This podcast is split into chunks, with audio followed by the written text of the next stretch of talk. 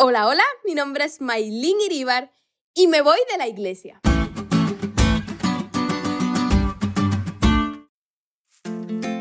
Hace algún tiempo escuché la historia sobre un joven que le dijo a su pastor, Pastor, no iré más a la iglesia. El pastor entonces respondió, ¿pero por qué?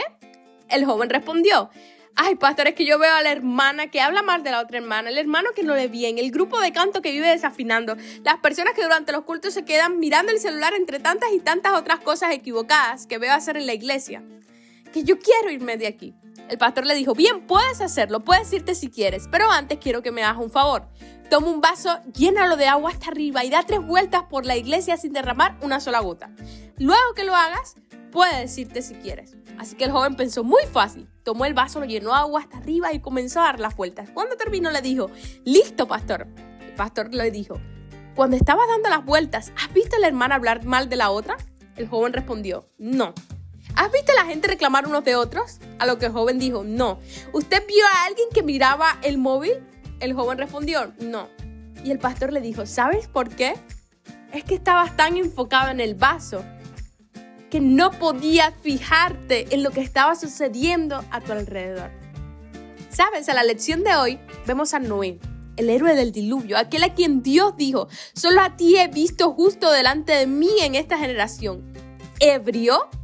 Imagínate que Noé es el primer anciano de tu iglesia. ¿Cómo te hubieses sentido tú al ver a Noé en esas condiciones? El acto de Noé en su viñedo nos recuerda a Adán en el jardín del Edén. Las dos historias contienen temáticas en común, comer del fruto y terminar desnudos. Luego algo para cubrirse, una maldición y una bendición. Noé se vuelve a conectar a sus raíces adámicas y lamentablemente reanuda esa historia fallida. La fermentación de la fruta no era parte de la creación original de Dios. Noé se dio a la bebida, luego perdió el dominio propio y se desnudó. Cam no solo vio por accidente la desnudez de su padre, sino que salió a contarlo sin ni siquiera atender el problema de su padre. En contraste, la reacción inmediata de sus hermanos de cubrir a su padre, mientras que Cam lo dejó desnudo, denunció implícitamente las acciones de Cam. ¡Qué situación! Después de todo lo que había pasado, después de aquel diluvio, una vez más estaban viviendo las consecuencias directas de lo que había sucedido en el Edén. Esto también nos habla acerca de cuán imperfectos somos todos y por qué necesitamos la gracia de Dios en cada momento de nuestras vidas. La historia a través de los siglos nos muestra que necesitamos de Jesús. Necesitamos de Jesús para todo. Dependemos de su gracia y misericordia. Tú y yo somos seres humanos imperfectos, con tendencias pecaminosas, con una necesidad profunda de Jesús. Deja de enfocarte en lo que hace el que está al lado tuyo y comienza a enfocarte en Jesús y solo en Jesús. Te invito hoy a que le rindas tu vida por completo. Y no importa lo que hayas hecho, ponlo a todo a sus pies. Él es un maestro en convertir ruinas en una obra de arte.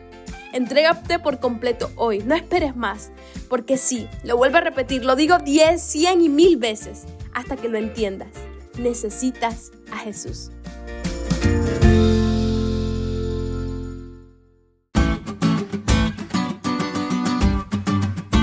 ¿Te diste cuenta de lo cool que estuvo la lección hoy?